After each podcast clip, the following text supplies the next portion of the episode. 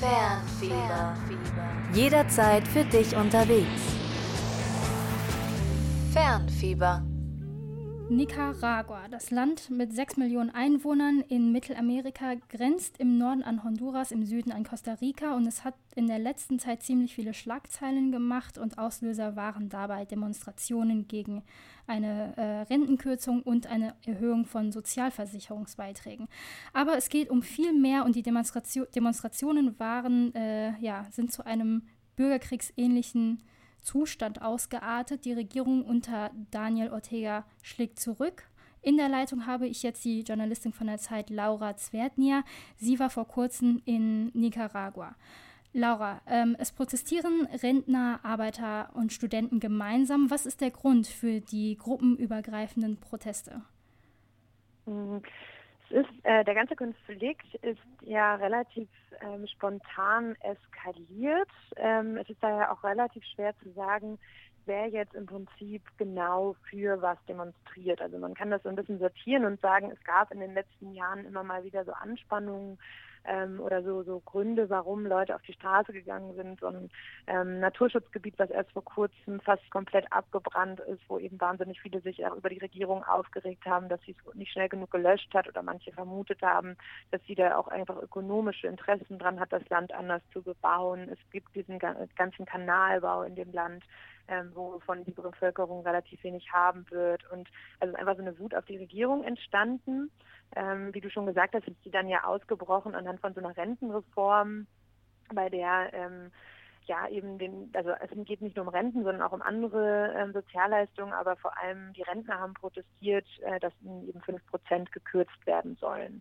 Und ähm, ich glaube, dass heute so viele auf der Straße stehen, hat äh, viel damit zu tun, wie die Regierung auf diese Proteste reagiert hat. Sie hat nämlich einfach äh, Schlägertrupps geschickt, äh, so wahrscheinlich aus ihrer eigenen Jugend, die eben auf diese Rentner eingeprügelt haben. Und das hat sehr, sehr schnell dafür, dazu geführt, dass sich sehr viele, vor allem Studenten, mit den äh, Rentnern solidarisiert haben, dass sie ähm, ja auf die Straße gegangen sind und die Regierung hat weiter so reagiert, wie sie am Anfang reagiert hat. Sie hat die Proteste gewaltsam äh, niedergeschlagen ähm, und irgendwann auch ja, Polizei, Armee und alle geschickt. Und ähm, da geht es jetzt, glaube ich, den meisten gerade darum, ähm, um das einfach um dieses Thema Repression, äh, Meinungsfreiheit, um ja um die Regierung, die eben sich inzwischen in, in eine autoritäre Herrscherfamilie entwickelt hat und nicht mehr eine Regierung ist, die demokratische Werte respektiert. Das würde ich sagen, was viele eint, die jetzt gegen die Regierung protestieren. Die Regierung sagt jetzt aber, dass es äh, rechte Rebellen sind, die die Proteste eben, die für die Proteste verantwortlich sind. Aber wie wir jetzt informiert sind, stimmt das ja nicht. Sind die Demonstranten denn politisch überhaupt positionierbar? Ja, also die Regierung, da hast du ganz richtig gesagt, die ähm, haben von Anfang an die Protestierenden als rechte Vandalen bezeichnet, ähm, als ja, als neoliberale Verschwörung, als von den USA eingesetzte äh, Protestierende. Und sicherlich gibt es auch, es ist ja immer so ein bisschen der, der Kampf auch in Lateinamerika, aber auch in Nicaragua, dieses Rechts-Links-Schema ist da immer noch ähm, wichtig. Also es gibt bestimmt auch Gruppen von ähm, der Opposition, die vielleicht ähm, ja jetzt eher, sagen wir, einen neoliberaleren oder rechteren äh, Hintergrund haben, die auch vielleicht diese Proteste für sich nutzen wollen. Aber ähm, mehrheitlich sind das doch vor allem junge Studenten, also auch die alle, mit denen ich gesprochen habe, das sind so Anfang 20, die sich in den Unis verschanzen und die eigentlich auch überhaupt nicht so viel Erfahrung haben. Und ähm, das ist auch das Problem. Und da komme ich auch zu deiner anderen Frage, also zu deiner Frage zurück. Ähm, es gibt eigentlich nicht so eine richtig gut organisierte Opposition in, äh, in Nicaragua. Und ähm, auch diese Studenten und ihre Proteste sind noch nicht ähm, so politisch organisiert, dass man jetzt sagen könnte, okay, das ist jetzt eine Linie oder eine, eine Idee, die die haben. Ähm, das, das macht es vielleicht dadurch für viele ähm, attraktiv, dass viele einfach sagen, wir wollen einfach diesen hauptsächlich, wir wollen diesen Diktator oder die nennen ihn Diktator, mhm. den autoritären ähm, Regierungschef weghaben ähm, aber es ist nicht zu sagen, okay, das, sind, das ist jetzt so eine Art von politische Gruppierung, die diese Ideen haben. Jetzt seit neuestem nennen sie sich immer äh, die Studentenbewegung des 19. Juli, weil an dem Tag, äh, 19. Juli, 19. Äh, April, weil da eben viele ähm, äh, niedergeschlagen worden sind. Ähm, aber genau, es ist einfach nicht so leicht zu, ähm, ja, zu, zu kategorisieren. Mhm. Ähm, du hattest jetzt gerade auch gesagt, hättest ähm, Wörter benutzt wie Diktator und autoritäre Regierung. Wie steht es dann in, in Nicaragua um die Pressefreiheit? Mhm. Ja, also das ähm, genau, dieses, das ist auch ganz wichtig, dass in Nicaragua ein großer Kampf um die Wahrheit entstanden ist. Also diese Worte wie Diktator oder autoritärer Machthaber, gleichzeitig rechte Vandalen, ähm, führt ja dazu, dass eigentlich so um diese Hoheit über was stimmt eigentlich ziemlich diskutiert wird und auch ziemlich gekämpft. Und da spielt auch diese Pressefreiheit mit rein, dass man eben sieht, dass ähm, systematisch gerade Journalisten am Berichten gehindert worden sind. Es sind äh, Kanäle abgeschaltet worden. Also das habe ich auch selber gesehen. Man konnte einfach, also die waren alle schwarz, bis auf die der Regierung gehören. Ein Journalist wurde umgebracht. Ähm, es ist einfach wirklich ähm, massiv gegen äh, die Presse vorgegangen worden. Ähm, ich glaube, so ganz allgemeine Aussagen kann man gar nicht so richtig treffen, weil es jetzt gerade so, ein, so, eine Phase ist, ähm, wo man gar nicht genau weiß, was jetzt gerade eigentlich passiert. Ähm, und die meisten Informationen funktioniert gerade vor allem über soziale Medien, wo man auch wieder sagen muss, man kann auch nicht wissen, ob was dort berichtet ist, alles stimmt. Also auf beiden Seiten ist es einfach total schwer zu verstehen, was stimmt. Und das liegt natürlich daran, dass es kaum gerade vertrauenswürdige, ähm, ja auch Journalistenquellen gibt. Mhm. Laura Zwerdnier ist das Journalistin von der Zeit. Wir reden gerade über die Demonstrationen in Nicaragua und äh, gleich porträtieren wir ähm, nochmal ähm, die politischen Umstände und gehen dabei nochmal spezifisch auf Daniel Ortega ein. Fernfieber. Jederzeit für dich unterwegs. Fernfieber. Laura Zwertnier, Journalistin von der Zeit, habe ich gerade hier in der Leitung geredet über äh, Nicaragua und die momentanen Zustände dort. Wir haben eben über die politische Lage äh, geredet und auch über die Demonstrationen, für die Gründe der Demonstrationen dort geredet. Ähm, du hattest gesagt, dass die nicaraguanische Regierung eine autoritäre ist. Wer ist denn da an der Spitze? Ähm, an der Spitze der Regierung steht im Prinzip ein, ähm, ein Mann offiziell, das ist äh, Daniel Ortega. Ähm, das ist ein, ein Mann, der ähm, in den 70er und 80er Jahren bekannt wurde, auch hier in Europa und auch in Deutschland, als so eine Art ähm, ja, linke Identifikationsfigur, als ein Teil von den Revolutionen oder einer von den Revolutionären damals. Er war jetzt nicht der Anführer damals, aber war einer, der so eine eher linke Revolution angeführt hat gegen den damaligen Diktator. Ähm, und äh, er hat eben auch in den 80er Jahren das Land äh, wieder neu strukturiert und kam eben 2007 äh, wieder an die Macht ähm, und ist seitdem eben Präsident.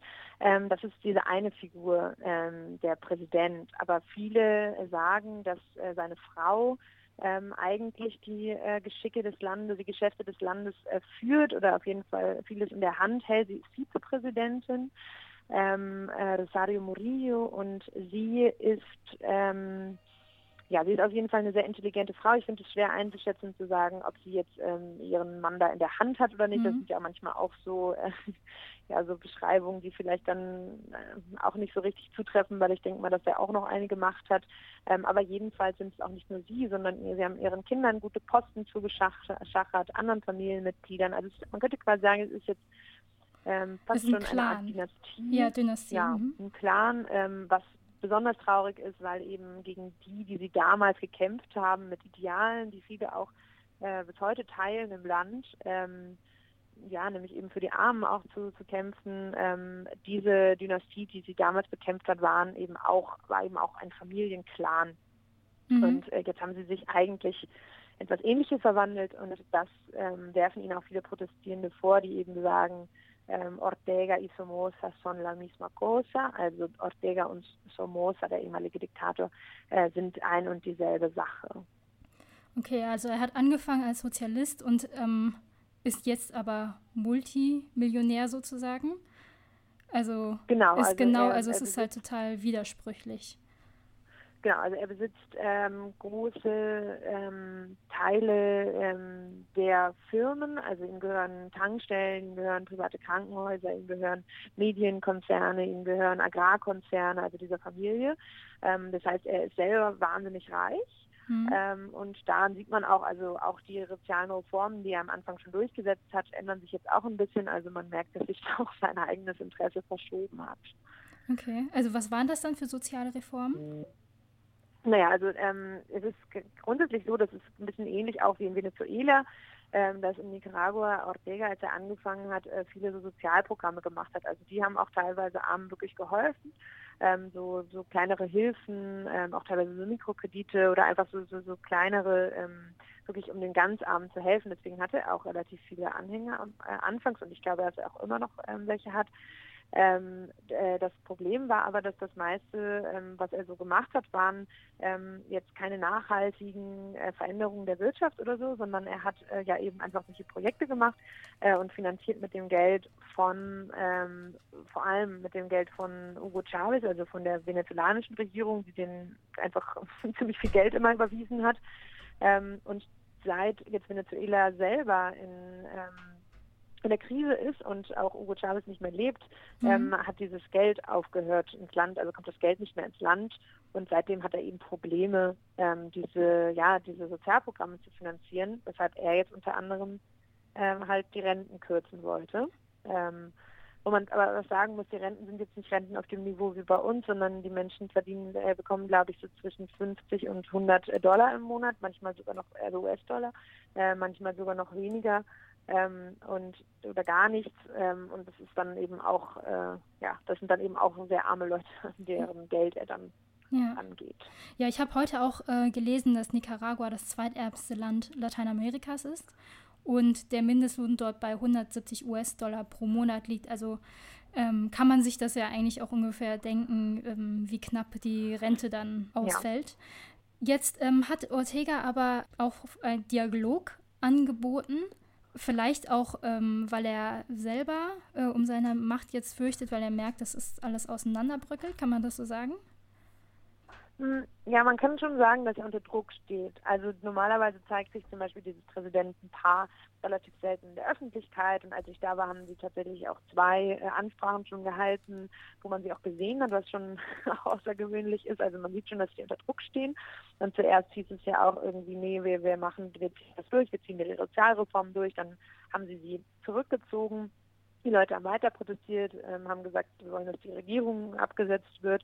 Und ähm, ja, genau, jetzt haben ähm, verschiedene ähm, Kräfte in, in, dem Land, also auch zum Beispiel die katholische Kirche, sich dafür eingesetzt, dass es einen Dialog gibt. Ähm, und Ortega hat gesagt, er, also nimmt teil an diesem Dialog. Aber viele Leute, mit denen ich gesprochen habe und ähm, die das auch teilweise auch von hier aus äh, wissenschaftlich einschätzen, sagen eben, dass sie äh, dass ja, so ein Dialog am Ende des Tages nicht wirklich ähm, den, ja, dass dann nicht die Leute dran teilnehmen, äh, die Ortega nicht dran teilnehmen mhm. haben möchte. Also es ist wirklich viele, die sagen, das ist kein Dialog. Und äh, mhm. jetzt hat sich zum Beispiel auch der sehr bekannte Dichter Ernesto Cardenal, ähm, der so auch mal ähm, sehr nah der sandinistischen Revolution stand, hat jetzt zum Beispiel auch gegen den Dialog ausgesprochen. Also mhm. es ist ja, es also ist wirklich sehr fraglich, ob dieser Dialog stattfindet. Ja, also man kann das Angebot. Also erstens das, man kann es nicht, ähm, man bezweifelt, ob das überhaupt stattfinden wird und es kann dann auch nicht so ganz ernst genommen werden, einfach auch aus den ähm, genau, Erfahrungen aus der Vergangenheit. Genau, es kann auch sein, dass es stattfindet, aber dass dann eben nicht die an diesem Tisch sitzen, ähm, die jetzt äh, schaffen könnten, diese Mehrheit der Menschen auf den Straßen zu, ähm, zu beruhigen. Ähm, was glaubst du denn, wie das jetzt äh, mit Nicaragua weitergeht? Hm, das ist glaube ich, jetzt gerade ein sehr entscheidender Moment. Also äh, was nicht wirklich, also ich habe ja die Proteste äh, live vor Ort erlebt ähm, und habe erlebt, wie, ähm, wie viel Wut dahinter gesteckt hat und wie, wie spontan das ausgebrochen ist. Und was mich wirklich jetzt ähm, beschäftigt und worüber ich viel nachdenke, ist, wie sich das denn jetzt eigentlich tatsächlich ähm, ja, in, in, in eine Zukunft übersetzt. Also was passiert jetzt? Man sieht, äh, gerade waren wieder ähm, gewalttätige Angriffe der Polizei gestern Nacht gegen eine Universität und es ist jetzt so die Frage, ähm, geht die Regierung weiter äh, gegen gewaltsam gegen äh, die Protestierenden vor. Das war jetzt in den letzten äh, Tagen etwas abgeflaut. Also wird sie vielleicht sogar noch härter vorgehen. Ähm, ich höre jetzt schon, dass viele Drohungen bekommen. Also es kann ja auch eine andere Taktik sein, wie man eben die äh, Leute ausschaltet. Mhm. Oder ähm, zieht sie sich wirklich zurück? Die Frage ist, wohin? Also was könnte die Regierung eigentlich tatsächlich machen, und wenn sie jetzt irgendwie die Macht abgibt, geht das irgendwie? Hat, also ne, das ist so eine große Frage. Und was kommt danach? Also welche Kräfte sind dann die, die dort ähm, jetzt die, ja dann eine Macht übernehmen oder damit ähm, an, an, an, der Verteilung der Macht teil, äh, teilnehmen, weil das ist natürlich auch die Frage, ich habe ja vorhin gesagt, es gibt nicht so eine wirkliche hm, Opposition. Ähm, Opposition oder eine wirkliche, ja, nach, ja, verlässliche Opposition oder eine starke Demokratie. Ähm, deswegen ist es, glaube ich, jetzt ein sehr entscheidender Moment und ähm, während am Anfang jetzt wirklich so eine, so eine, große Euphorie war, merke ich jetzt schon auch bei den Leuten, mit denen ich spreche, dass es auch einfach sehr viel Angst ähm, da besteht, was jetzt eigentlich ähm, passiert. Und äh, da hoffe ich einfach, ähm, ja, dass das gut, einen guten Weg nimmt, der zu weniger Gewalt auf jeden Fall führt. Das hoffen wir auch. Laura Zwertnia war das. Wir haben uns über die Zustände in Nicaragua unterhalten. Vielen Dank für das Gespräch. Fernfieber. Jederzeit für dich unterwegs. Fernfieber.